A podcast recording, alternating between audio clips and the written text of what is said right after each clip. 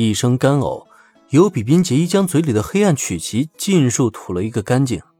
看样子，虽然是他的自信之作，可他的味蕾还是非常忠实的回应他了。这其实根本就是一个黑暗料理，没错。看到眼前这一幕，雪乃和加藤惠的表情更加无奈了。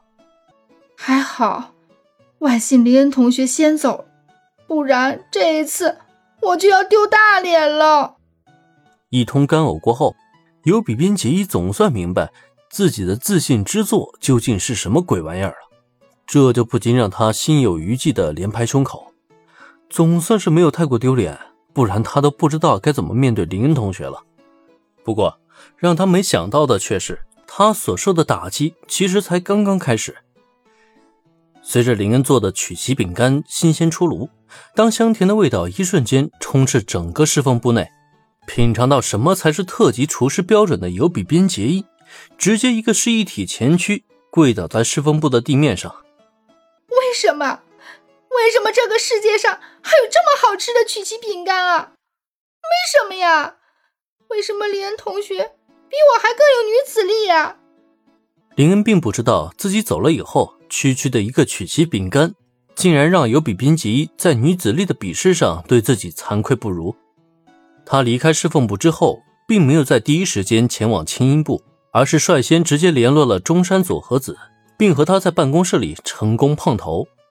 今天到底吹的什么风啊？你林恩社长大人竟然会主动联系我？大概是由于文化祭的缘故，此时办公室里啊只有中山佐和子一个人。也正因如此，这一刻的山中佐和子才更加大胆。在林恩推门进来之后。他第一时间就投来幽怨的眼神，尤其在听听这幽怨满满的话语，就让林恩更加的尴尬了。呃，我这不是有事来拜托佐和子老师吗？林恩并不是察觉不到佐和子对自己的淡淡情愫，只是一直以来他都没能正面回应对方。不过这并非是他不喜欢佐和子，而是目前的时机还不太对。他现在也的确不好直接给人家一个承诺。当然了。林恩并没有打算就这样放跑了佐和子。如今只有两个人相处，一番尴尬过后，他倒是很快的平稳了心态，笑盈盈的走到佐和子面前，看着他一脸淡淡的笑容，一时间佐和子反倒是有些不知道说什么好了。哼，没事儿你就不会来找我了，对吧？过了一会儿，坐在办公桌前的佐和子一扭身。仿佛像是小孩子赌气一样，双颊微微鼓起，给人的感觉那叫一个小可爱啊！面对佐和子这小女生似的稚气，林恩嘴角的弧度却越发上扬了。那怎么可能呢？就算是没事的时候，我也是愿意来找小佐和你的呀。林恩这突如其来的话，让佐和子一时间不由得瞪大了眼睛。毕竟要知道。一直以来，林恩对他的称呼都是佐和子老师。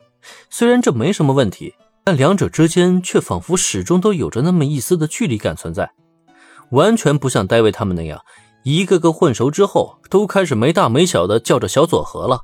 这反而还让佐和子更加亲近了。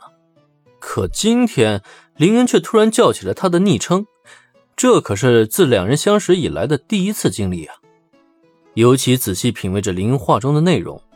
左和子顿时更加惊愕，哎，他今天怎么了？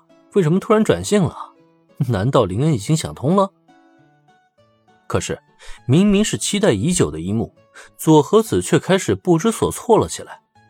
毕竟他不知道自己是不是会错了意，更不知道自己应该现在做出什么反应来。因此，到最后，心情开始患得患失的左和子只能强迫自己冷静下来。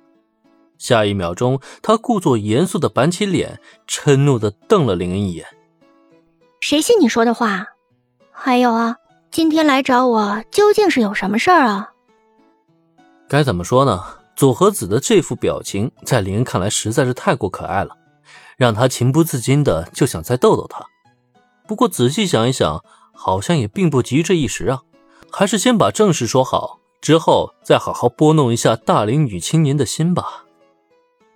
嗯，呃，其实是这样的，关于青音部在文化季当天的演出服装呢，我这里已经有了一些想法了，所以这次我来找小左和你呢，就是想看看你能不能将我心中的想法给实现出来。此次林恩来找左和子，还真的就是有正事找他，因为他要借助左和子之手，复刻出《青音少女》第一季异地里的戴维他们四人的演出服装。虽说这份工作交给别人来做也没什么问题，但林恩还是觉得，如果这些衣服不是出自左和子之手，那总觉得缺少点那个味道。所以啊，这次文化界的演出上，果然还是得请左和子出马。